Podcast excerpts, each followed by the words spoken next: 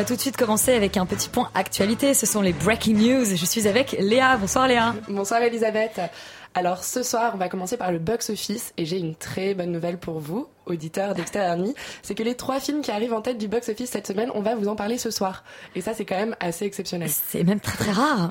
Alors bien sûr, en, première place, c'est euh, le dernier opus de Pirates des Caraïbes, La Vengeance de Salazar, hein, avec le fameux Jack Sparrow, campé toujours par euh, Johnny Depp, indétrônable dans, dans ce rôle dans ce rôle euh, de méchant.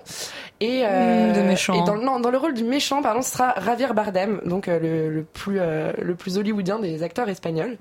Le film a donc attiré 1 350 000 spectateurs et on vous en parle tout à l'heure. En deuxième place, c'est le film de François Ozon, L'Amant double, donc qui était en sélection officielle à, Cannes, qui nous raconte l'histoire de Chloé, une jeune femme fragile qui tombe amoureuse de son psy, dont on va suivre l'éveil sexuel à travers la rencontre d'un nouvel amant. Hein, voilà, c'est euh, un, film de François Ozon qui a des airs de thriller, euh, mais on va en reparler euh, tout à l'heure dans Extérieur Nuit.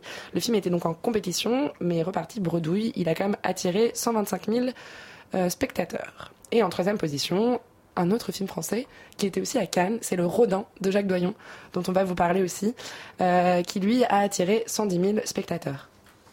Bah, écoute, c'est plutôt un, un joli box-office, euh, assez français, et puis euh, j'ai envie de dire espagnol, puisqu'il y a Javier Bardem, mais malheureusement c'est quand même très américain, ce Pirate des Caraïbes.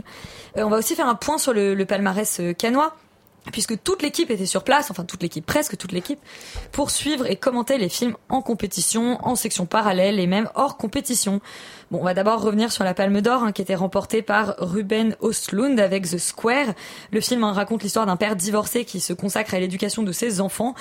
Enfin, c'est un détail. C'est dit dans le site officiel, mais c'est un détail. C'est un détail. il est surtout, euh, oui, il est surtout conservateur de musée. Il va traverser une crise existentielle suite, euh, suite à une double, à une double action, à la fois euh, se faire voler son téléphone portable et surtout l'arrivée d'une nouvelle œuvre un peu un peu étrange, un peu déstabilisante, qui va lui demander de faire une campagne, une campagne de communication plutôt surprenante. Léa, on l'a vu, on l'avait déjà encensé la semaine dernière. On est très très content de cette Palme d'Or, même si bien sûr elle fait, elle fait polémique.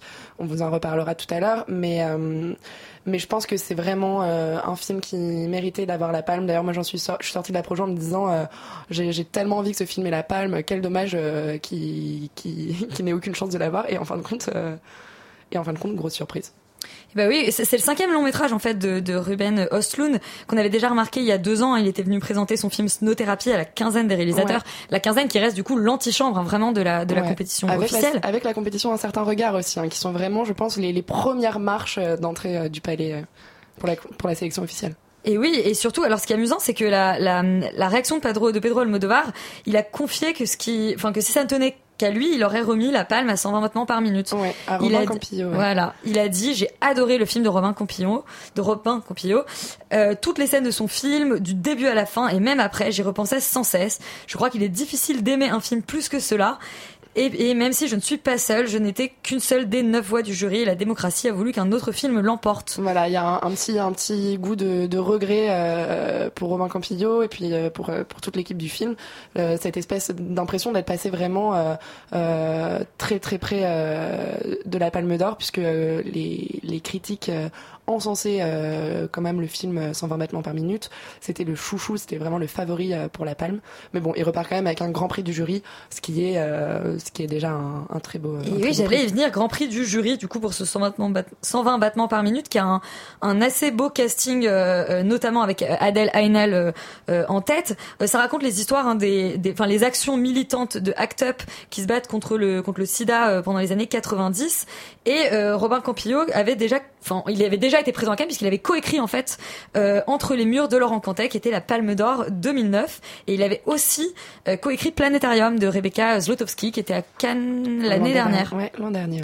Euh, un autre prix qui a été qui est pas très surprenant cette fois-ci, c'est le prix du 70e anniversaire décerné à Nicole Kidman. Alors c'est un peu quand même le prix de consolation, j'ai l'impression parce que Nicole Kidman était présente avec quand même quatre projets en compétition, trois films et une série. On s'attendait vu les performances qu'elle qu'elle livre, en tout cas dans le et dans le Coppola à ce qu'elle ait euh, un prix d'interprétation féminine et elle s'est fait euh, rafler le prix par Diane Kruger qui était apparemment impressionnante dans le Fatih Akin que nous n'avons malheureusement pas pu voir. Oui, écoute, Nicole Kidman en tout cas nous a euh, livré un petit message. Elle était pas donc à la cérémonie de clôture de Cannes, mais on a pu la voir. Elle s'est filmée à l'iPhone visiblement, pas très maquillée, pas très coiffée, et quand même assez ravie. Donc moi j'ai trouvé ça assez touchant. Elle était effectivement dans alors la mise à mort du cerf sacré de Yorgos Lantimos qui a reçu le prix du meilleur, scénario, dans How to Talk to Girls at Parties, dans la saison 2 de Top of the Lake et dans Les Proies de Sofia Coppola, prix de la mise en scène. On va peut-être déjà revenir sur le prix du scénario euh, de ce Lorgos Lantimos dont j'avais dit énormément de mal la semaine dernière. Pourquoi et, et, en fait, je suis un peu revenue sur ma décision pour être ah, honnête. c'est vrai. Alors ouais, j'ai, enfin, je trouve toujours que c'est pas, c'est pas du tout mérité. Je trouve que ce prix du scénario est un scandale. Ah, peut-être pitchons un peu euh, la mise à mort euh, du cerf sacré.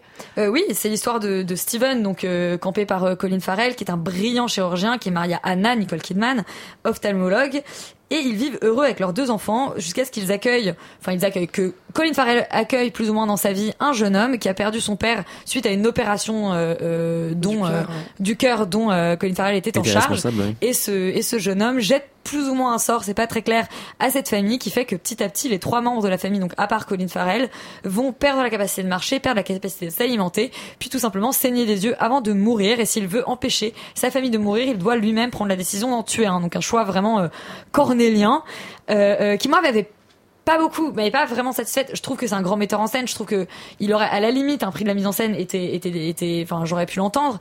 Un prix du scénario, ça m'embête un petit peu parce que c'est le, c'est le point qui m'avait, qui m'avait déçu dans ce film, c'était le scénario. Moi, je, trouve que, en fait, il y a, y a, deux façons de, il y a deux façons de voir ce film. Je pense qu'il y a une première approche euh, où euh, tu te fais pas happer par la magie et tu te rends pas compte. Pour moi, c'est un film qui est complètement fantastique. Tout est ah fantastique, les rapports entre les gens sont très froids, très très très crus, très enfin et, en même temps euh, horriblement trop sincères. Enfin, il y a des, des scènes où parle euh, la, fille va, va, parler de ses règles de façon euh, ouverte mais de façon presque chirurgicale. Pour moi, c'est un film chirurgical. Et en fait, soit tu acceptes que le film est complètement dans le fantastique et dans ce cas-là, oui, le scénario est absolument incroyable parce qu'il t'invite dans une atmosphère tellement tellement bizarre, tellement absurde, tellement en décalage avec tout ce qu'on peut connaître des relations humaines que, euh, alors oui, c'est bluffant.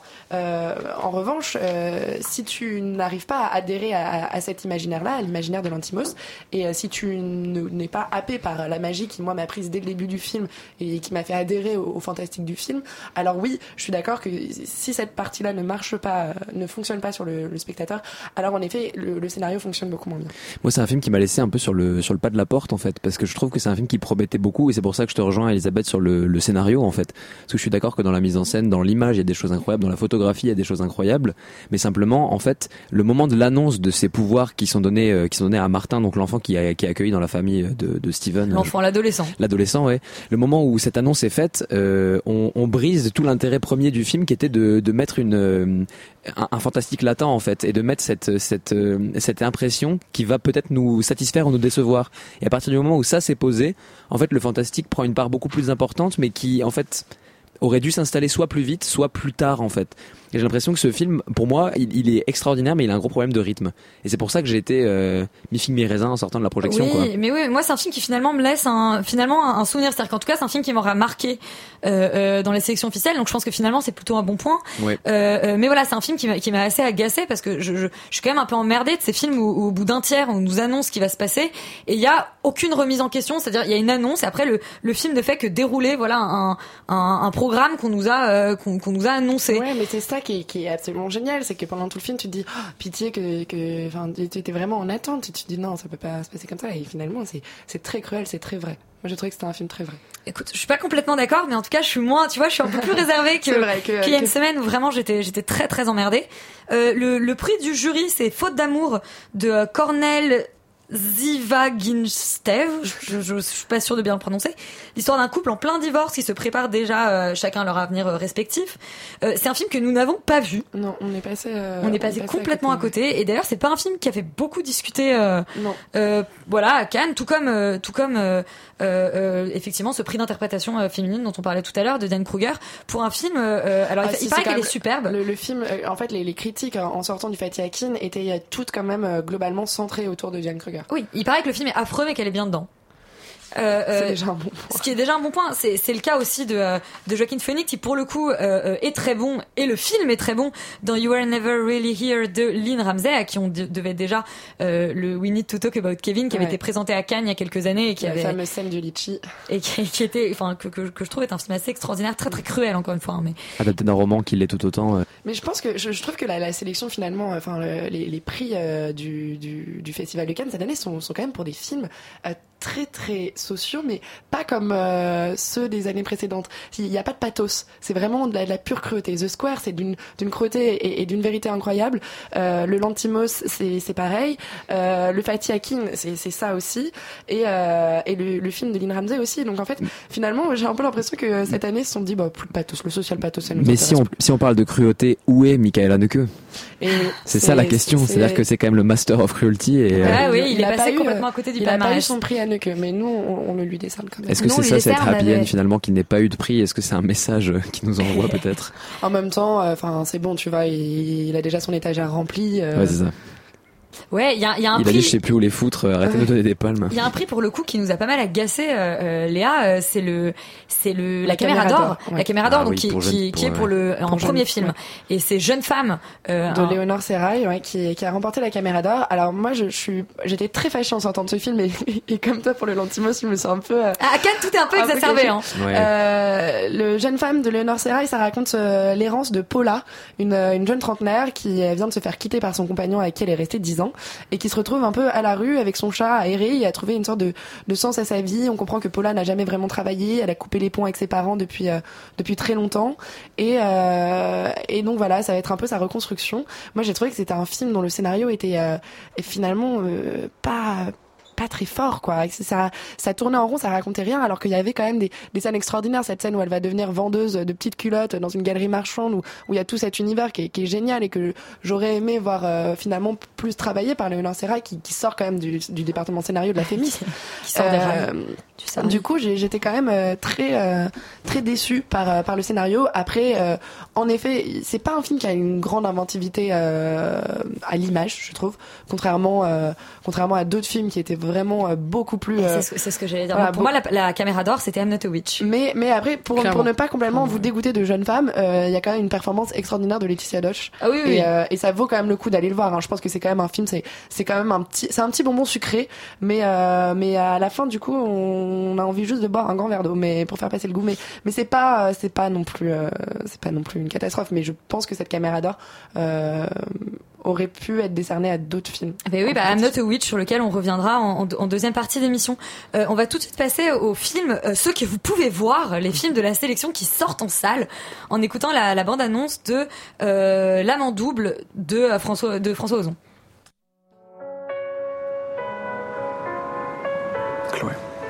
Est-ce que tu voudrais m'épouser? Enfin, tu viens me voir.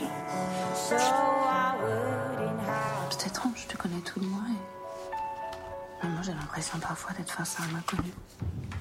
L'amant double que vous a très bien euh, pitché euh, Léa tout à l'heure, donc est l'histoire euh, d'une jeune femme, Marine Vact, qui tombe amoureuse de son psychologue Jérémy Régnier, et quand elle s'installe avec lui, elle se rend compte que c'est pas tout à fait l'homme. pas au bout de ses peines. Voilà, qu'elle n'était pas au bout de ses peines. Stéphane et Sophie, vous l'avez vu. Voilà, que, que retenir du nouveau François Ozon? Il y a un film par an, voire deux films par an. On est un peu perdu. On a cité euh, Alfred Hitchcock pour parler du film de François Ozon et je trouve que c'est très très juste. C'est dans, dans Télérama, euh, voilà pour ne pas pour ne pas déflorer. Euh, en fait, c'est un film que je trouve extraordinaire parce que on, en, le pitchant, il est déjà très intéressant et dans sa bande annonce, on voit quelque chose de de d'alléchant et en fait, on tombe sur un film qui est un objet incroyable, un objet parce un objet incroyable parce qu'il se construit sur sur deux couches. On a un film en fait qui ose des trucs visuels, on a un film qui est euh, qui est dans l'expérimentation constante et en même temps, il tisse une histoire de fond qui est menée de bout en bout avec un rythme impeccable. En fait, l'histoire, c'est l'histoire de, de, la, de, de jumeaux, en fait.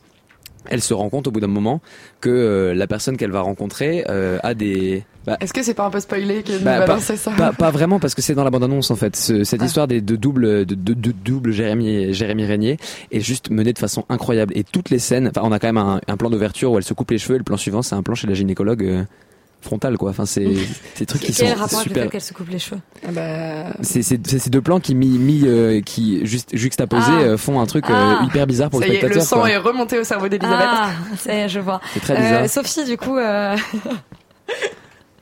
Après le est-ce meilleur que tu, est-ce que tu as été la happé Terre. par cette, cette atmosphère Hitchcockienne Alors je, je dirais pas que c'est une atmosphère Hitchcockienne, mais euh, mais j'ai été happée par le film, ouais, clairement. Enfin et surtout parce que je suis arrivée dans Fran- dans ce nouveau François Ozon en me disant euh, vraiment en me disant je vais pas aimer. Clairement j'y vais juste euh, pour la radio en gros, mais je vais pas aimer.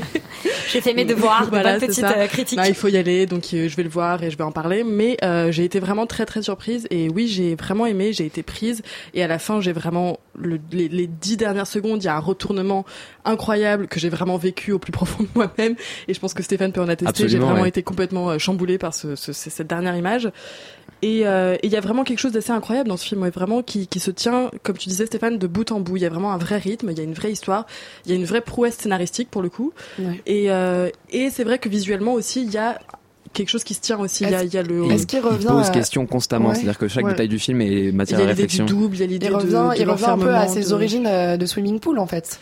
Un à peu ses plutôt origines de un huit peu- femmes. Mais oui, c'est un film un peu C'est choral étonnant qui que vous, c'est étonnant que Parce vous que les. Moi, derniers films d'Ozon étaient quand même assez ratés. hein. Ah oui, très, oui, non, mais justement, j'allais vous dire, c'est peut-être, peut-être que les précédents sont ratés. En attendant, il y avait un vrai travail sur la personnalité double dans une nouvelle amie et, aussi dans France. On a l'impression Dans- dans la maison était- dans, dans la maison, il y- avait, donc voilà, c'est une C'est question vrai, mais qui c'était moins bien, c'était moins bien Parce que c'était ses brouillons. Voilà, je trouve oui, que c'est un, de ses chefs-d'œuvre. Enfin, vraiment. Ah, Ah, vraiment, c'est un très, Ah, c'est très très beau film, c'est- vraiment. Et Marina Vact est vraiment extrêmement bonne aussi. Elle est de, Enfin, elle est de plus en plus dans son rôle, quoi. C'est Ouais, incroyable. ouais, ouais.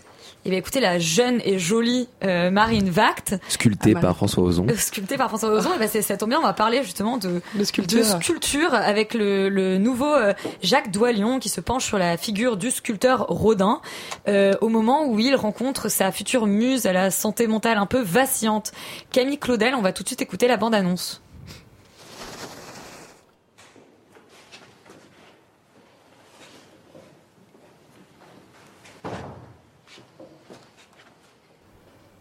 Bon, ça pose Voilà. l'atmosphère. C'était un. Une, une bande-annonce euh, très teasée, de l'atelier de Rodin. Il était en train de sculpter. Et alors c'est bon, on peut quand même dire que c'est euh, que c'est euh, euh, Vincent Lindon qui revient dans un rôle un an après son interprétation, son prix d'interprétation à Cannes. Est-ce que le rôle était taillé ou sculpté pour lui? Alors moi j'ai eu un, vrai problème, j'ai vraiment eu un vrai problème à Cannes avec les biopics, ça m'a fait le même effet avec le redoutable. Euh, j'arrive pas à oublier l'acteur derrière, euh, j'arrive pas à oublier l'acteur derrière le personnage. Ça m'a fait ça avec Louis Garrel dans, dans le rôle de, de Godard et là Jacques Doyon, Jacques Doyon, Vincent Lindon est très bon, euh, très bon acteur dans le film, mais euh, mais on n'arrive pas à imaginer une seule seconde qu'il est Rodin. On n'oublie pas, on n'oublie pas Vincent Lindon malheureusement. Euh, le film commence avec euh, donc la première commande de l'État à Rodin, qui est euh, la porte de l'enfer, donc euh, une sculpture euh, inspirée de Dante. Euh, et puis il, commence à raconter donc l'histoire d'amour entre euh, Rodin et Camille Claudel, les dix ans de passion qu'ils vont entretenir jusqu'à jusqu'à la, jusqu'à la rupture qui entraînera aussi euh, Camille Claudel euh, dans la folie. Euh, moi j'ai trouvé que, que cette histoire elle était euh, elle était elle posait vraiment problème. En fait on, reste sur sa fin parce que à, la- moitié du film donc euh, Isia Higelin qui interprète Camille Claudel disparaît en fait du film puisqu'elle elle quitte Rodin et elle s'en va et euh, et là on, on entre dans une nouvelle partie du film où lui il est là dans, dans sa création il doit faire une statue de Balzac qui est une œuvre qui sera complètement rejetée de son vivant et, et finalement acceptée euh, euh, bien après sa mort. Et, et en fait, on reste complètement sur sa fin, sur le duo avec Claudel. On aurait presque envie de la suivre et euh, de laisser Rodin à ses chimères parce que la suite est, je trouvais, de, est, est plate. Il y a plus cette tension. Et, euh, et pourtant, j'ai trouvé aussi que dans l'histoire d'amour, les ellipses ne fonctionnaient pas bien. Euh, on, on- on saute à, à pieds joints dans l'histoire. Il y a des changements, un changement de ton et d'intimité entre les personnages, mais carrément brutal en fait. Il y a des, y a des ellipses tout le temps. C'est c'est c'est 20 ans presque de la vie de Rodin qui, qui sont racontés comme ça. Et, euh, et du coup, en fait, le, le jeu euh, d'Isia Higelin euh, ne, ne suit pas du tout le rythme des ellipses. J'ai trouvé qu'elle elle était sulfureuse, mais elle incarnait pas, elle arrivait pas à incarner vraiment Camille Claudel. Un vrai problème d'incarnation dans Ouais, tous ces il un vrai problème d'incarnation et, et c'est dommage parce que parce que vraiment les décors sont incroyables.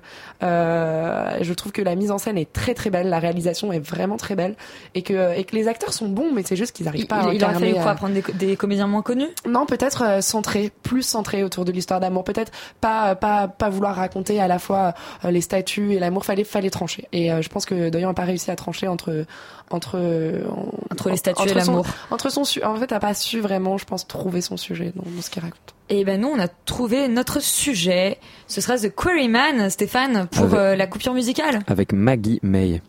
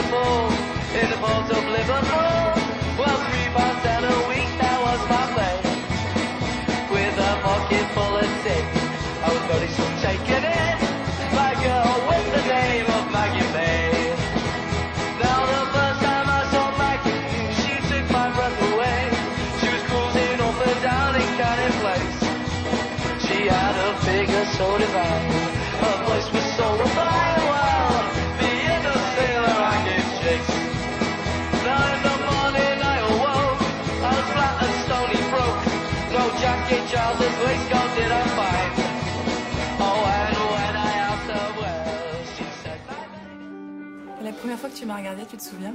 Non. Tu faisais ton cours de philo. Et quand t'as dit euh, la philosophie n'est pas un divorce avec la vie, et bah tu m'as regardé. Tu t'es arrêté juste en face de moi. Je sais pas, je me suis sentie complètement toute nue. On va tout de suite s'attaquer aux sections parallèles et euh, en premier lieu à la quinzaine des réalisateurs avec L'amant d'un jour de Philippe Garel euh, qui est projeté au cinéma en ce moment. Donc on a déjà eu L'amant double, maintenant c'est L'amant d'un jour. Ça déborde d'amants. Stéphane, lequel es-tu? Oui, ça déborde d'amant, mais euh, ça m'a beaucoup moins enthousiasmé que l'amant double. Non, je déborde moins d'amour. Euh, Philippe Garel qu'on a connu 68 euh, art, qu'on a connu expérimental et qu'on connaît depuis peu dans des virages plus intimistes. En fait, là, il nous dresse le portrait de d'une histoire d'amour entre entre enfin une histoire d'amour qui se finit, une histoire d'amour qui naît. En fait, c'est une fille qui tombe amoureuse de son de son prof et qui finit par en fait se faire ami-ami avec la fille du prof qui a finalement son, son âge en fait. Et, et euh, qui est interprétée par la, la, propre fille de, de Philippe Garel. Par Esther, Garel, Esther Garel, oui. Et euh, c'est euh, c'est Louise Chevillot qui joue l'amante du, du professeur. Euh, et en fait, ce, ce film, il y, y, a des, il y a des très beaux moments, il y a des, il y a des très belles citations, il y a des, il y a des moments d'intimité entre les deux filles qui sont, qui sont assez, assez bien. Mais moi, j'ai eu des problèmes de d'empathie au niveau des personnages et j'ai eu un petit peu là où on va avoir un film intimiste et on va avoir un film qui s'immisce au plus possible dans dans la neutralité pour ses filles et dans des, des, des personnes qui qui euh, pardon qui dynamitent les codes. Par exemple le personnage de Louise euh, a des des réflexions sur l'adultère qui sont super intéressantes qui sont euh, hors des, des champs qu'on connaît d'habitude et hors des, des stigmates qu'on peut avoir sur les, les filles adultères entre guillemets. J'ai trouvé que du coup on se perdait un peu dans ce processus-là et qu'on se retrouvait avec un film qui, sans vraiment juger, en fait, euh, me mettait à l'écart, en fait. Donc c'est absolument pas, un mauvais film. C'est une redite, quoi. Ben, en fait, c'est un peu ça aussi, c'est-à-dire que on, on, euh, l'avait vu avec son précédent euh, à la quinzaine aussi. C'est ça me, ça me laisse un petit peu indifférent alors que l'intention de base est de montrer des l'ombre des femmes pardon oui. Et de montrer des, des, des, des personnages plus qu'aimables à aimer en fait. Et moi ça me ça me laisse un petit peu indifférent donc c'est ça qui m'a posé problème. Mais c'est absolument pas un mauvais film mais on passe quand même un très bon moment et ça invite quand même à la réflexion aussi. Donc euh, c'est pas une catastrophe, mais c'est un petit peu décevant pour le cinéaste que quel ou euh, Philippe Garel pardon. Eh ben écoute une une, une catastrophe, une vraie catastrophe, nous en avons vu une à la quinzaine. Il s'agit de Bushwick. Ah oui. Euh, Bushwick, est-ce qu'on a un son pour Bushwick ou ah, Malheureusement non, on va, je pas s'imposer ça. non, ne euh, pas vous le mimer. Hein. YouTube a, YouTube a censuré. Il faut préciser que euh, euh, voilà tous les ans à la quinzaine, il y a à un moment donné un film de genre, un vrai film de genre, en général un film d'action, un film d'horreur, qui est là pour un peu révéler les festivaliers qui commencent à s'endormir. Alors euh, ça a commencé avec euh, Massacre à la tronçonneuse euh, il y a des années et des années. On a eu It Follows il y a quelques années. Il y a deux ans, c'était Green Room. En général, c'est des films d'un bon niveau. Cette année, c'était Bushwick, un film Netflix qui raconte l'histoire, euh, voilà, d'une jeune femme qui, en voulant aller voir sa grand-mère à Bushwick, un quartier de Brooklyn que je connais très bien, j'y habité, euh, sort sort du métro et se rend compte que c'est la guerre civile. Voilà, en fait, la l'opposition nord-sud des États-Unis se rejoue à Bushwick et elle va être aidée d'un homme pour traverser, voilà, les quartiers. Sophie, on l'a vu et on a été hyper perplexe. Euh, Je crois que ça nous a fait beaucoup rire, mais rire euh, aux dépens du film en fait, parce que c'était. Et la euh, salle oui. était hilar. Oui, la salle était hilar, mais euh, j'avais un journaliste à côté de moi qui n'arrêtait pas de rire. C'était très drôle, mais pas parce que le film était drôle, mais parce que vraiment tu sentais qu'il était comme moi, à bout de nerfs. Genre juste, c'est pas possible qu'on nous propose ça à la quinzaine des réalisateurs. Et si, c'est possible. Mais est-ce qu'on est dans une série Et- Z assumée ou absolument Et pas ben non, Eh ben c'est non. justement ça. En fait, voilà, c'est c'est c'est quelque chose où on, on voudrait qu'au moins ce soit dans l'ironie, que ce soit dans le millième degré de euh, de la farce autour du, du, du mauvais film de genre et du mauvais film d'action et du mauvais film parce que tout est tout est surjoué les acteurs surjouent il y a des, des phrases Ah, qui deviennent emblématiques de, de, de, a, de mauvais il y Enfin, y a notamment une scène comme ça qui a fait rire tout le monde où la, où la jeune femme retrouve sa grand-mère. Euh, du coup, elle devait aller déjeuner chez elle. Elle arrive à une scène. Alors, ça devrait être soit des retrouvailles, soit la grand-mère est déjà morte. Enfin, et la grand-mère est, est- est tombée sur le sol et elle dit, Sophie Henry encore, et elle dit, oh, elle avait le cœur fragile. Mais surtout la façon dont elle le dit Et, et- Oh, c'était- il n'y a plus de papier dans les WC. Mais c'était c'était extrêmement gênant. Et surtout effectivement on pourrait se poser la question de la série Z assumée parce que par exemple Green Room qui est un très très bon film de Jérémy Saulnier euh, joue perpétuellement euh, chez, chez, chez Saulnier ça, ça en devient drôle tellement c'est affreux de temps en temps. Et là euh, ce qui était extrêmement euh, euh, enfin moi qui m'a mis qui m'a rendu très perplexe c'est qu'à la fin de la séance du coup il y a eu un Q&A avec les, les deux réalisateurs. Et les deux réalisateurs arrivent euh, on leur demande leurs influences. Et ils répondent oh c'est Quaron les fils de l'homme et euh, Catherine Bigelow des mineurs et là, il y a eu un silence dans la salle.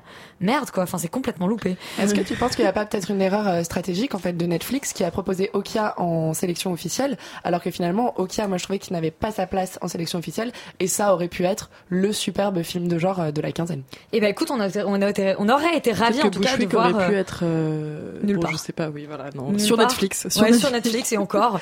Non, non, vraiment, c'est extrêmement étrange ce choix. Euh, en revanche, un choix qui nous a beaucoup plu et on aurait aimé qu'il ait la caméra d'or, c'est I'm Not a Witch de Rungano Nioni. Euh, voilà, qui raconte l'histoire. Donc c'est une jeune, euh, une jeune cinéaste qui suit en fait le parcours d'une petite fille africaine euh, qui euh, euh, est suspectée d'être une sorcière et se retrouve dans un camp de sorcières. Donc les camps de sorcières en, en, en Afrique. Alors on, est- on nous explique qu'en fait dans les villes tout ça est, est très contrôlé, ça n'existe plus, mais qu'en fait il y a encore beaucoup de pouvoir qui est accordé aux, aux chefs, aux chefs de tribus dans les dans les zones plus rurales. Et c'est une petite fille qui du coup se retrouve attachée par un fil, euh, esclavagisée dans un champ, euh, parce qu'en fait on a peur qu'elle qu'elle puisse s'envoler comme les sorcières. Et ça pour le coup ça nous a on la, énorme. on la considère comme une sorcière enfin, Ouais. est- ouais. Et oui, c'est- un film qui nous a beaucoup plu à toutes les deux et Oh, toutes les deux. Oui, oui, oui. Parce que euh, Euh, Stéphane aussi effectivement tu étais là. Euh, oui, mais Enfin, euh, projection, projection can- canoise oblige. J'ai vu le début et la fin et ouais, ouais, le reste on est très flou, ne- donc je pourrais pas voilà. parler du film. euh, Et il était 8 heures du matin. C'était un peu compliqué. Euh, non, mais non, un très très beau film avec des belles inventions euh, et à la fois, enfin, qui conjuguaient à la fois l'image et le son. En fait, moi, c'est ça qui me plaît beaucoup. C'est, enfin, dans les premiers films, et même dans les films de manière générale, c'est les films qui réussissent à mobiliser tout ce que propose le genre cinématographique, c'est-à-dire non seulement l'image, mais la mise en scène, mais le son, mais la direction d'acteur. Enfin voilà. Et ça, c'est typiquement le genre de film, et en plus un premier film, donc, qui réussit à conjuguer ça avec brio et qui réussit à conjuguer ça en nous proposant vraiment une interprétation non seulement d'un monde, mais aussi d'un monde personnel, enfin à la fois d'un monde extérieur et personnel. Et c'est là que je trouve qu'il y a vraiment une vraie force, c'est que ça nous montre une lecture d'un certain pays en Afrique, mais en même temps ça nous montre une lecture, pour moi, de, de, de l'intimité de cette réalisatrice en fait. Enfin, j'ai j'ai j'ai j'ai Ah vu oui. quelque chose de cet ordre-là. Et c'est et là que j'ai trouvé ça vraiment très très beau. Il y a un rapport voilà au son. il y a une utilisation de la musique qui est extrêmement extrêmement originale. Très, très très très étrange, enfin Ouais, très étrange. désarçonnante, mais euh, mais que j'ai trouvé vraiment intéressante et, et dont- sur laquelle elle se et- justifiait très bien d'ailleurs euh, après, après la après la Oui. séance en expliquant que c'était son choix de mettre par exemple des, des musiques porteuses d'espoir à des moments où en fait la scène d'après allait nous, nous couper les jambes parce que c'est affreux et c'est mais voilà en tout cas effectivement c'est une, c'est une vraie proposition et, et, et voilà je trouve que ça aurait peut-être mérité la caméra d'or en tout cas c'est un film mérité parce que c'est vraiment un film qui, qui, qui tente, qui essaye, qui, qui propose et, et voilà, c'est ce genre de film qu'il faut qu'il faut récompenser quoi. Enfin, et enfin, ben écoute bon. c'est c'est notre coup de cœur on le récompense du coup de cœur externe lui la palme externe voilà. Euh, autre section parallèle, un certain regard et La Belle et la Meute, euh, qui est le premier film qu'on a vu en arrivant, Léa, et nous avons une petite bande-annonce. ما نمشيوش 21 سنة كنا في سهرية عملتها الجامعة في اوتيل Pour ceux qui partent euh, par le... D'ailleurs, c'est un dialecte. Ouais, Tunisien. tunisien, ouais. Euh, la Belle et la Meute, donc un, très beau film de Kauter Banania qu'on a vu euh, en arrivant à, Cannes, qui était en sélection euh, Un certain regard, qui raconte l'histoire de Mariam, une jeune étudiante tunisienne qui rencontre lors d'une soirée un mystérieux euh, jeune homme, Youssef, lui aussi euh, apparemment étudiant. Et la suite du film donc raconte leur périple pendant toute la nuit et leur bataille en fait pour leurs droits et leur dignité, parce qu'il va leur arriver en fait ils vont se faire agresser par des policiers et, et Youssef va pousser Mariam à porter plainte puisqu'elle s'est fait violer et il va essayer de la pousser à porter plainte, à aller jusqu'au bout de ses droits et à chaque fois, comme c'est des policiers qui sont responsables de ça, on la déroute et, euh, et on essaye de l'en empêcher. Et il faut préciser que ce qui est très fort, c'est qu'en fait le, le, le viol se passe, enfin, est ellipsé en fait. Voilà, j'a- j'allais y venir. Euh, c'est un film donc inspiré d'une histoire vraie, un fait divers euh, survenu à, à Tunis en 2012. C'est un film engagé sur la situation politique de, de la Tunisie depuis la révolution, une sorte de constat post-révolution sur euh, ce qui peut-être un film aussi sur les échecs du, du mouvement, sur les choses qui n'ont toujours pas changé. Un film dur mais aussi très poétique puisque Elisabeth, tu viens d'en parler. Ces ellipses sont très importantes. C'est un film en neuf chapitres, neuf plans séquences qui sont extrêmement bien maîtrisés. Enfin, moi, je suis sortie, j'avais quand même pris une claque de, réalisation euh, après ces, ces neuf plans séquences que je trouve d'une poésie, d'une intensité et d'une très d'une justesse euh, incroyable. Et, euh, et on peut dire aussi que le prix, le film a remporté le prix de la meilleure création sonore en compétition Un certain regard. Donc il n'est pas reparti bredouille. En revanche, on aurait espéré qu'il remporte peut-être d'autres prix, mais euh, mais voilà, c'est déjà c'est déjà une, une bonne reconnaissance. C'est vrai que que le, le son du film est, euh, est assez incroyable. Et c'est c'est beaucoup de plans séquences ce film. Ah, c'est que du plan séquence, c'est C'est neuf enfin, c'est neuf plans c'est séquences. neuf plans séquences, voilà, c'est neuf chapitres et à chaque et en fait à chaque fois on recommence euh, un plan séquence et entre entre chaque chapitre bien sûr il y a des, des ellipses mais enfin qui se digèrent, enfin on, on comprend c'est une fluidité, une fluidité incroyable. Il y a peut-être juste peut-être la fin qui est peut-être un peu un peu plus un peu plus dissonante euh, par rapport au sujet mais mais moi j'ai trouvé que la fin justement elle, elle réintroduisait un peu euh, c'est une fin très dure mais qui en même temps se moque aussi euh, d'elle-même enfin est très euh, Oui, c'est une fin, c'est une fin qui est assez. bon, on, va pas, on va pas la, Non, on la découvrir, mais ouais. c'est, c'est vrai que la, la fin est assez surprenante. On a rencontré le l'acteur principal, Bah ouais. Youssef. on, Enfin, a, on a rencontré Ranem Zreli qui a accepté de répondre à nos questions euh, sur la croisade, nous parler du film et de nous parler aussi un peu euh, de la Tunisie et de ses projets. Bonjour Ranem Zreli, merci d'être avec nous euh, pour nous parler de La Belle et la Meute des Caractères Mania. Oui, moi j'ai une première question euh, concernant ton personnage. Euh, c'est un peu, enfin, Youssef, c'est un, jeune homme assez mystérieux. On sait pas grand chose de lui. Il y a quelques pistes qui sont lancées, mais on ne sait pas plus. Euh, voilà, comment tu as développé l'univers de ce personnage euh, Oui, Je pense que c'était un très beau défi. Que quand on a une marge euh, qui, qui n'est pas vraiment une grande marge, et, on doit présenter notre personnage bah, et, et, le développer en- dans, dans les situations écrites et limitées, c'était un bon défi pour moi. Donc euh, je pense que j'ai réussi quelque part à, montrer ce côté mystérieux au moins. Euh, euh, c'est vraiment un personnage complexe. C'est un- étudiant euh, tout le temps harcelé par la police. Euh, il est devenu paranoïaque de la police. Au bout d'un moment au film, euh, il aidait sa, sa copine euh, pour euh, euh, arracher ses droits. Sa copine violée. Au bout d'un moment, tu as l'impression qu'il la laisse tomber pour continuer à se battre seulement. Il s'oublie. Ouais, c'est justement la, question sur ce, personnage qui est assez, euh, que j'ai trouvé assez ambigu, mine de rien. Euh, voilà, on sent qu'il il- il est quand même pas mal prêt à tout pour la défendre, et en même temps, il se rend pas forcément vraiment compte de, tout ce qui se passe psychologiquement pour elle. C'est-à-dire qu'il il dit, va voir les journalistes, va voir, sans forcément, voilà, prendre du recul. Euh, moralement, tu situes comment ce personnage? Est-ce que, pour toi, c'est, il, essaye de, il essaye vraiment de l'aider? Est-ce qu'il prend une revanche sur la police? Est-ce qu'il y a un peu ça? Euh, il y a les deux, il a tout. Il essaie de l'aider. Euh, il est triste pour elle, pour ce qui s'est passé. Il s'est senti euh, euh, touché dans, dans sa dignité à cause de ce qui s'est passé. Euh, mais en même temps, euh, considère que la police est un ennemi difficile, il le sait. Euh, il essaie de trouver des solutions autres. Il ne va pas directement au but parce que parce qu'il connaît très bien la police. Quoi. Voilà, il croit qu'il connaît la police, qui, est la police qui est comme euh, comme un caméléon. Euh, si tu vois les personnages des policiers, chaque, chaque policier euh, euh, et, comment dirais-je, chaque policier est, différent de l'autre, c'est des variations.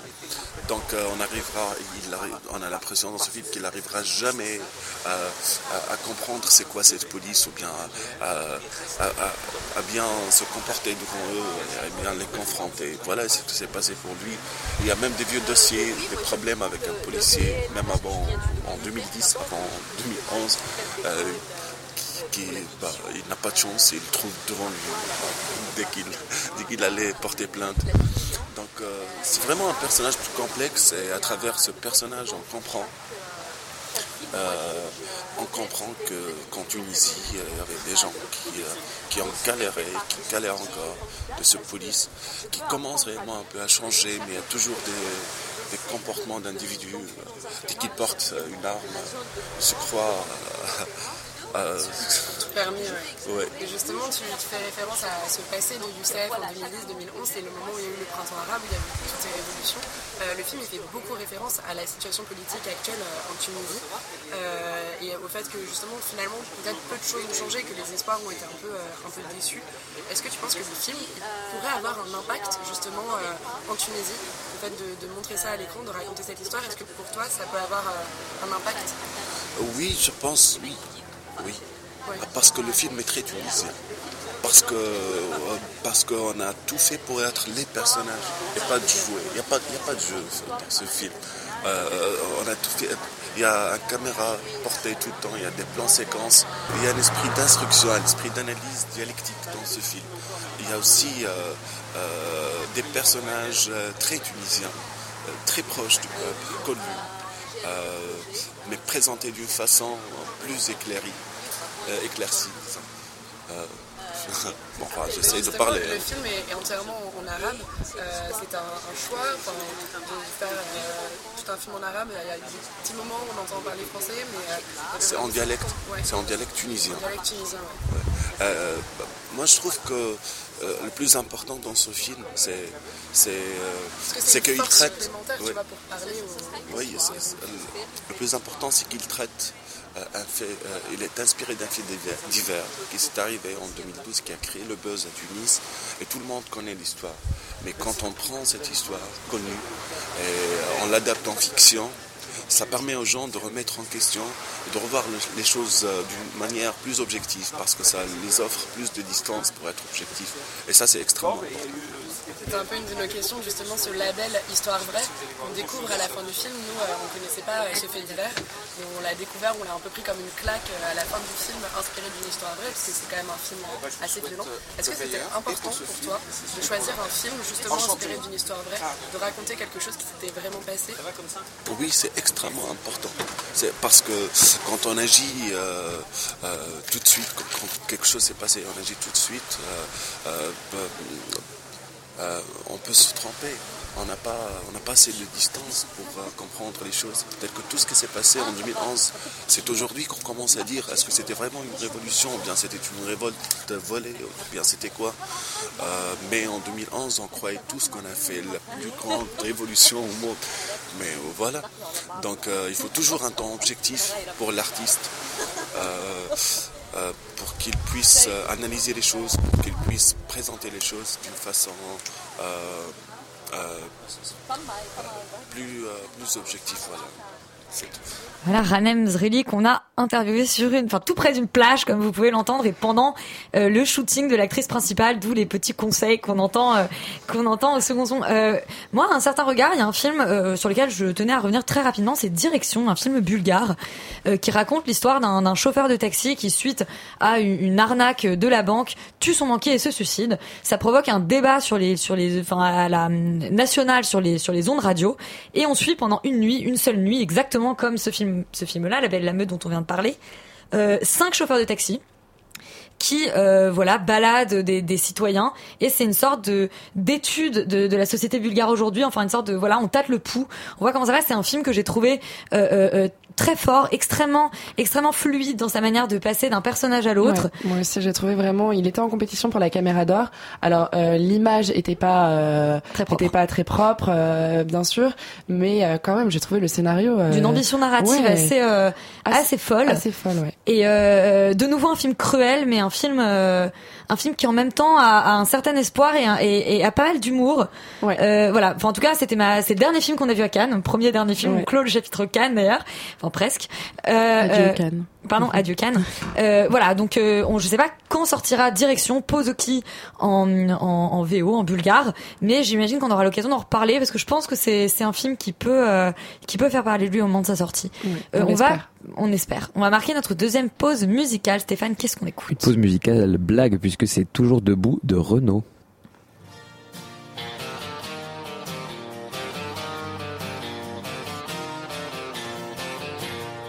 Toujours vivant, rassurez-vous, toujours la banane, toujours debout. Je suis retapé, remis sur pied, droit sur mes guiboles, ressuscité. Tout ce qui tombe autour de moi, c'est l'hécatombe, c'est Guernica. Tout ce qui tombe, tombe à tour de bras. Et moi je suis toujours là, toujours vivant, rassurez-vous, toujours la banane, toujours debout. Il est pané ou mal barré, le crétin qui voudra m'enterrer. Je fais plus les télés, j'ai même pas internet. Arrêtez de parler aux radios, aux gazettes. Ils m'ont cru disparu, on me croit oublié. Ni cassé trop du cul, je continue de chanter. Bon, on espère que vous allez continuer d'écouter la radio, mais que vous allez toujours garder la banane. Stéphane parlait d'une blague parce qu'on va parler du film L'Assemblée qui porte sur Nuit debout. Exactement. Et dont tu as euh, rencontré la réalisatrice Mariana Otero. Exactement, un film euh, sélectionné à l'Acide. Mariana Otero qui a fait L'acide partie... qui est donc la sélection des films indépendants Oui, pardon, oui, qui oui, n'ont pas de distributeur. Et euh, qui a le film a eu la chance de trouver un distributeur pendant sa projection à Cannes. Youhou donc vous le verrez sur vos écrans. Et c'est un film qui est euh, très important. Je vais la laisser euh, en parler bien mieux que moi. Mais c'est un film qui est important parce que c'est un des rares accès profonds et, et continus aux images de ce qui s'est passé pendant Nuit debout. Et le film s'appelle L'Assemblée parce qu'en fait, elle décide de ne pas filmer le mouvement, le mouvement dans sa globalité, mais bien de filmer les assemblées démocratiques qui ont eu lieu à Nuit debout. Et tout de suite, on écoute l'interview. Mariana Otero, merci d'être avec nous aujourd'hui euh, sur euh, Radio Campus Paris pour l'émission Extérieur Nuit pour vous parler de votre film euh, L'Assemblée. Pourquoi avoir choisi ce, titre pour parler de Nuit debout? Ça peut paraître évident, mais Alors, oui, c'est vrai que c'est pas vraiment un film sur Nuit debout. hein. Ça se passe pendant Nuit debout, mais en fait, j'ai choisi un angle pour faire ce film qui est. parce que je me suis dit qu'il fallait, en filmant plus petit, ça permettait de comprendre plus largement. Et donc, euh, j'ai choisi l'Assemblée et la commission euh, démocratie sur la place, qui avait euh, pour objet justement l'organisation, la circulation de la parole pendant l'Assemblée. oui, et on a de, toute façon, il a été dit de votre film pendant la projection que, j'ai vue que c'est un film qui avait touché le comité de sélection. Parce que justement, en fait, au-delà du fait qu'il il parle de Nuit debout, c'est un peu la façon de le, pitcher, il parle évidemment de l'Assemblée, des pouvoirs décisionnels, mais il pose aussi évidemment des questions sur euh, l'être ensemble et l'être ensemble démocratique. Qu'est-ce que vous avez ressenti en voyant, en fait, vous, de l'intérieur euh, Parce que j'imagine que vous avez suivi le mouvement depuis le 1er Voilà, oui. mars jusqu'au 31. euh, Voilà, en fait, j'étais même comme citoyenne, euh, comme militante d'une certaine façon, euh, aux réunions préparatoires oui. à la première assemblée du 31 mars euh, contre la loi El Khomri. Donc j'étais rentrée dans la commission communication, mais, mais pas pour euh, faire un film. J'avais bien précisé, je ne Mhm. ferai pas de film, j'aurai pas ma caméra, mais, mais pour faire connaître cette assemblée, faire en sorte qu'il y ait du monde le 31 mars. Donc j'ai distribué des tracts, j'ai fait des cris dans le métro. Enfin voilà, j'étais là comme citoyenne. Et puis donc le 31 mars, évidemment, j'étais présente. J'étais assez étonnée du monde qu'il y avait. Oui. Et euh, je suis revenue le lendemain, hein, le 32 mars, selon le calendrier. Oui, oui, oui, Et là, j'ai été euh, extrêmement touchée par, euh, par ce qui avait lieu. Mhm. C'est-à-dire de voir tous ces gens euh, rassemblés, qui, qui essayaient de parler ensemble, de, tout- de réinventer quelque chose, de- qui remettaient en question tout, tout ce qui était euh, nos institutions démocratiques, Mhm. qui, qui avaient envie de, de- de- voilà, de, de réinventer quelque chose. Là, je, je- j'ai eu envie de prendre ma caméra et de, filmer euh, ce, qui, était en train de naître et le travail qui était en train de se faire. Alors pour euh, pour l'avoir fait de, de, l'intérieur, j'ai vraiment bien compris cette euh, cette difficulté à mettre en place des choses qui ne se répètent pas tout au long du film. On voit pendant les assemblées de Nuit debout pour les gens qui n'ont pas participé à ces assemblées à ces, assemblées Place de la République, il y avait une grammaire qui a commencé à se mettre en place, c'est-à-dire qu'il y avait des signes qui étaient mis en place, des signes assez logiques, mais des signes par exemple faire une croix avec ses bras pour dire que l'on n'est pas d'accord, euh, applaudir en tournant les mains en l'air pour ne pas gêner en fait le rythme de parole et pour ne pas gêner la concentration des gens qui vont écouter le débat. Comment on filme ces codes euh, quand on quand est-ce que c'est facile entre guillemets d'avoir des gens qui sont dans ce processus-là d'élaboration et de de- d'insérer une caméra dans ce dans tout ce processus-là? Est-ce que ça a été complexe à certains moments? Alors au, départ, ce qui était très difficile, enfin très difficile, qui était un peu compliqué, c'est qu'il y avait beaucoup beaucoup de caméras. En fait, c'était, euh, il y avait euh, des médias, euh, des, des- des gros médias, et puis aussi des périscopeurs. Enfin, plein de gens étaient attirés par ce qui était en train de se passer, ce que je comprends tout à fait. Bien sûr. Et, euh, et donc c'était compliqué d'être parmi toutes ces caméras. Et puis en plus, il y avait une méfiance de la part des, euh, des, gens qui étaient à nuit debout, de- des médias, parce qu'au bout d'une- semaine ou dix jours, ils ont, quand même vu que les médias retenaient que le, folklore. euh, ou le côté plus spectaculaire. Et donc ils avaient un peu envie que les médias s'éloignent. Et donc moi, il fallait à chaque fois que j'explique, je ne suis pas les médias, je suis une réalisatrice. euh, et puis, comme ils m'ont vu venir tous les jours, Ouais. ils ont fini vraiment par comprendre que j'étais là pour faire quelque chose sur le long terme et pas juste pour retenir un peu l'écume de, ce qui est- de ce qui était en train de se faire. Donc ils m'ont vraiment accepté. Puis pour ceux qui ne me connaissaient pas, je m'étais euh, accroché un, un tissu dans le dos, euh, voilà, en disant je, je ne suis pas les médias, je, je suis cinéaste. voilà.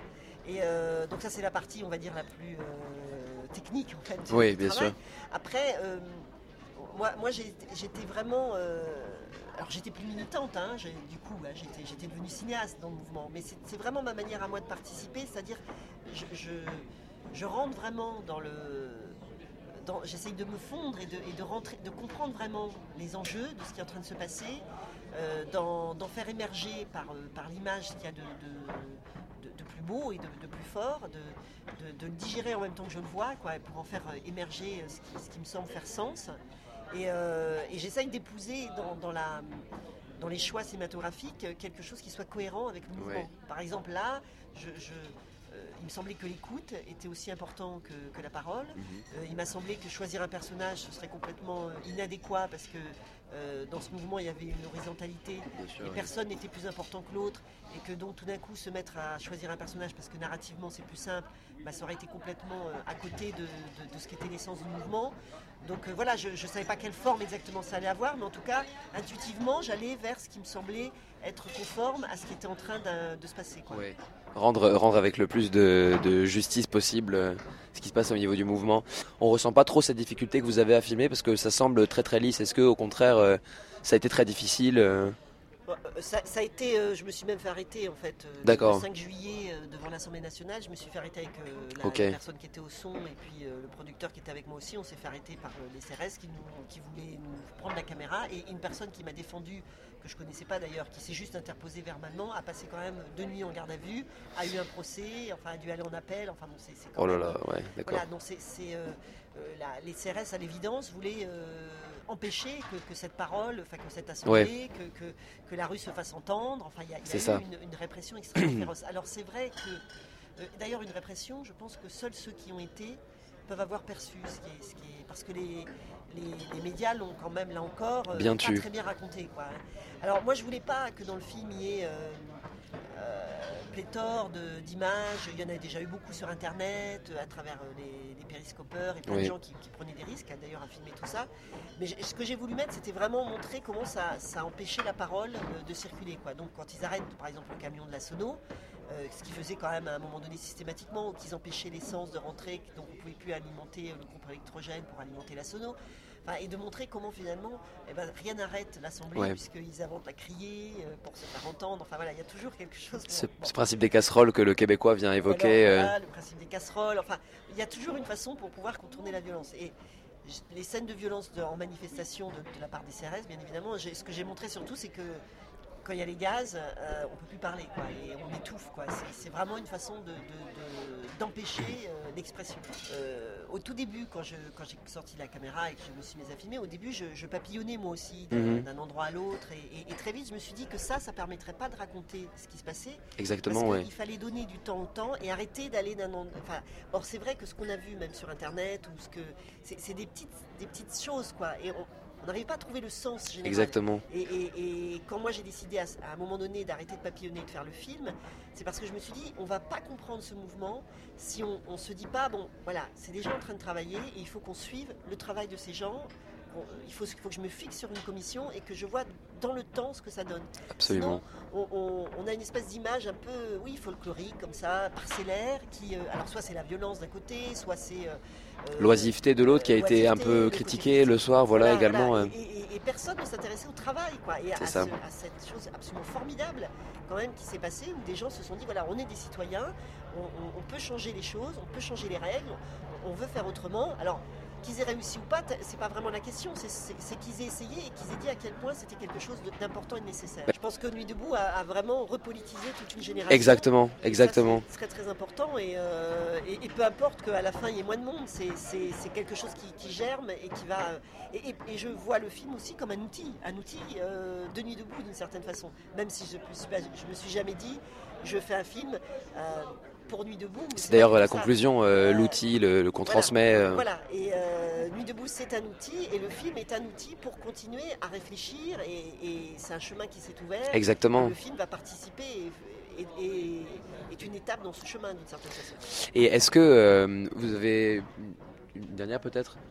Euh, Est-ce que un moment, euh, alors vous avez pris la parole en faisant le film et en, en témoignant de ça, mais est-ce qu'à un moment donné vous avez été dans cette assemblée et que vous avez pris la parole vous-même ou Alors euh, une fois, une fois j'ai pris la Ouais. parole pour euh, euh, parce que c'était c'était une assemblée sur le travail et sur les coopératives et comme moi j'ai fait entre nos mains.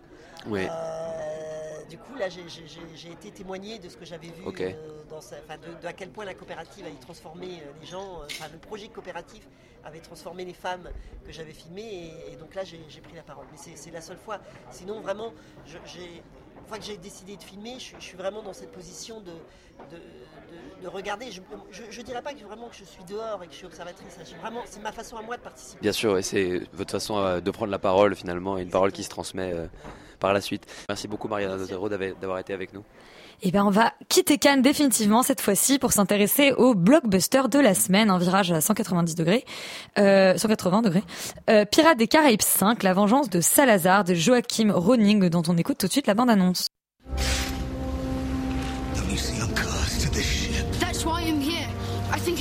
Break your curse. To free you from the Dutchman. Henry, no. I've read about a treasure. A treasure that holds Je vois que Stéphane a mis la en. VO. Alors plutôt que d'essayer de vous le pitcher, je vais vous lire le synopsis de d'Allociné qui à mon avis vaut le coup, c'est une œuvre d'art. Les temps sont durs pour le capitaine Jack et le, et le destin semble même vouloir s'acharner lorsque son redoutable Lorsqu'un redoutable équipage fantôme mené par son vieil ennemi, le terrifiant capitaine Salazar, s'échappe du triangle du diable pour anéantir tous les flibustiers écumant les flots, y compris Jack Sparrow. Tu sais qu'il y en a es- des flibustiers. Attends, le seul espoir de survie du capitaine Jack est de retrouver le légendaire trident de Poséidon qui donne à celui qui le détient tous les pouvoirs sur les mers et les océans.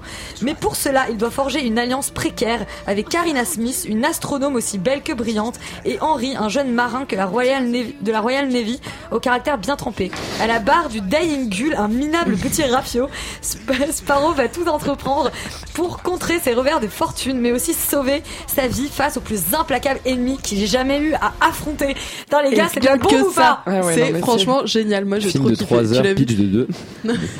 Ah, franchement, moi j'ai trouvé ça génial. Je trouvais que ça, ça, ça reprenait. euh, Bon, après, je pense que j'en ai loupé un. Je pense que j'ai Le loupé le 4. 4. Ah Ouais, je pense que il y avait Penelope Cruz. Oui. Non, non, oui, bah celui-là, je l'ai pas vu. Ah oui, parce que aussi parlons de toutes les guest stars dans ce film. Il y a quand même Golshifteh Farahani en sorcière, qui moi, m'a, j'ai mis, j'étais là, mais est-ce que c'est vraiment elle? Ouais, ouais. Oui, c'est bien elle. Et il y a tout un tas d'une flopée de, de, de, de, d'acteurs plus Johnny connus Depp qui joue un que- pirate. Oui. Est-ce que est-ce c'est le premier, Bloom, il y a le premier vrai grand blockbuster de, de l'été? Euh, sans nul doute, ouais. Enfin, je sais pas si il y en a peut-être eu d'autres avant Non, mais il y a eu, excellents, il y a mais eu, euh, il y a eu mes, mes chouchous, les gardiens de la galaxie, mais c'était pas encore vraiment l'été. Ouais, là celui-là, il est vraiment bon est parce bien, il, ouais. il est il est moins bien que le premier et le deuxième qui posaient vraiment des bases intéressantes à l'univers euh, diégétique que pouvait offrir Pirates des Caraïbes. Et là, c'est intéressant parce que dans un 3 qui s'essoufflait beaucoup, un 4 qui s'essoufflait encore plus, le 5 amène juste la question qu'est-ce qu'ils peuvent bien faire après ça si celui-là n'est pas un épisode de clôture c'est un épisode de clôture, bah, c'est c'est ça y est, on est dans les méta blockbusters. En fait, Bah c'est ça, tout- parce tous que les là- destins de, de tous ces de tous ces personnages qu'on a vus, qu'on a commencé à voir, qu'on avait quoi 14-15 ans, bon ils sont ils sont finis maintenant. Voilà, on sait ce qui s'est passé, on sait bah, plus Et ou moins. sûr, non, tu mais vois, ils bien peuvent bien repartir ouais. sur d'autres aventures, mais en tout cas le cycle qu'ils avaient engendré est fini.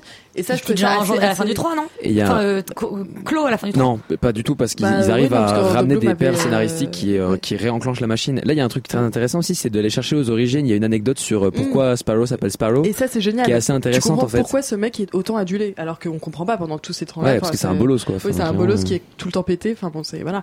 Mais en fait, on comprend pourquoi. Et en fait, c'est un mec de génie. Et c'est, il a eu un geste héroïque au début de sa carrière, c'est assez génial. Et Sa on apprend comment il. Ah, on apprend comment il, il possède le compas, qui est l'objet phare de Pirates des Caraïbes, et qui est toujours la clé euh, scénaristique. qu'il possède un compas qui lui permet de, de, de se faire guider vers la chose qu'il a le plus, qui désire le plus au monde. Et euh, bah, c'est juste jouissif en fait, Pirates des Caraïbes 5. Ouais. Et on a- Ah, c'est c'est un petit bonbon. Mais quoi. la question que a- j'ai, c'est est-ce que c'est jouissif? Vous parlez, vous dites que voilà, ça Ah, revient ça sur les origines. Est-ce que c'est Ah, jouissif? c'est entièrement jouissif. Non ouais. mais est-ce que c'est jouissif comme faut que j'aille au bout de ma phrase. Est-ce que c'est jouissif comme un, un méta blockbuster comme peuvent en offrir des, des, des Fast and Furious ou est-ce que c'est jouissif au premier degré parce que c'est bien fait? Est-ce que c'est un film de, de- vraiment de, de référence, un film méta ou pas? Non, moi je pense pas que ce soit méta personnellement. Méta dans le sens où il discute sa propre franchise. Peut-être pas méta au-delà du film en lui-même, mais il a, il a des réflexions intéressantes sur la franchise Pirates des Caraïbes. Non amateurs de la franchise ne- n'y verront pas des, ils n'y verront pas un discours euh, incroyable. Mais, mais ils aimeront quand même ou pas? Ouais, parce qu'il y a de, il y a de l'anecdote, Ouais, il y a de l'acteur il y connu, il y a Paul McCartney qui chante McGuinness dans une cellule de prison. Il y a des trucs drôles, puis c'est toujours des drôle choses de un voir. Enfin voilà, c'est c'est marrant. Et euh... mais voilà, non mais c'est un, franchement, moi je trouve que c'est et surtout la fin en fait, moi m'a vraiment ému. Enfin, Ouais. Bon après c'est cliché, c'est euh, c'est c'est guimauve, c'est tout ce qu'on veut, mais euh, il y a quand même quelque chose d'intéressant, il y a quand même quelque chose de. Et puis aussi ce que j'ai bien aimé, c'est l'espèce de de de, de ré- réplique qui se fait entre euh, le fils de Orlando Bloom et de Keira Knightley, Henry, et la nana qui rencontre, qui est exactement le portrait craché limite de Keira Knightley plus jeune. Enfin, ils reforment tous les deux. Et lui, c'est Brendan couple. C'est Alors ça. ça, je Ouais, c'est un, c'est Brendan Thwaites. c'est vrai. tu tout de connais par euh, les séries. euh, Non, non, non, je connais par, euh, par l'adaptation euh, du film, le, euh, et j'ai un trou, le, pas, pas le, le passager, mais le, j'ai un trou sur le titre du film, c'est pas grave. Bon, en tout cas, quelqu'un du coup qui a on déjà fait sur la quelque chose. description. Mais euh, voilà, il y a, podcast. il y, a, il y a une espèce de jeu de miroir où euh, il y a le nouveau couple qui, qui prend appui sur l'ancien couple. Et... Si on pouvait Et effacer la lourdeur de cette quoi. dernière scène où les deux couples se retrouvent, moi je Oui, serais quand même assez je trouve- content parce que c'était je je vraiment. trouve elle est extrêmement crème, lourde, elle est guimauve, elle est tout ce que tu veux, mais Le en même temps, je passeur. trouve ça génial. Ouais, Le c'est passeur. euh, le passeur de mémoire et un truc comme ça. non Le passeur. Mais en même temps, je trouve, je que cette dernière scène, justement, donne bien tout le ton du film où c'est quelque chose, c'est une petite c'est une petite pastille, c'est un truc voilà, c'est on sait on sait qui sont ces personnages, on sait à quel point ils sont complètement irréels et en même temps c'est drôle de les voir évoluer et c'est drôle de les voir bien finir quelque part et euh, et c'est c'est agréable quoi. Et puis et puis C'est un bel hommage à sa franchise, je trouve. C'est ça, voilà, qui, qui réussit à bien se clore. Et il y a quelque chose d'assez drôle aussi, c'est dans l'image. Il y aura Enfin, moi, pas de Pirates des 6. Franchement, c'est possible, mais après, ça repartira, à mon avis, sur. Une sera un préquel, quoi. Soit sera- un préquel, Ah oui, soit un spin-off d'un ouais, personnage ouais. moins intéressant, mais il, il y a le problème des malédictions qui se posent et il résolve ce problème d'une façon assez magistrale et du coup, euh, Donc, si- du coup, a priori, ça sera pas sur les mêmes choses qu'on a connues, en tout cas. Enfin, ce sera complètement nouveau. Et il y a quelque chose de nouveau dans l'image aussi qui m'a fait assez rire. C'est euh, des espèces de zoom dans l'image. Je sais pas si t'as. Ouais, si, c'est- ça, ce qui, qui, euh, bon, qui, qui était pas habituel pour Pirates des Caraïbes. c'est pas faux. Qui Bon, écoutez, euh, méta pour Stéphane, euh, guimauve pour Sophie. En tout cas, euh, ça a l'air d'être très jouissif. C'est Pirates des Caraïbes. Euh, et ben, on vous dit à la semaine prochaine. Et surtout, du coup, courez voir. Alors, plutôt l'amant double et euh, Pirates des Caraïbes plutôt que le reste. Déjà parce qu'il y en a que vous pouvez pas voir en salle et parce que les autres on n'a pas aimé. Et ben, bonne soirée. À la semaine prochaine. À la semaine À la prochaine. semaine prochaine.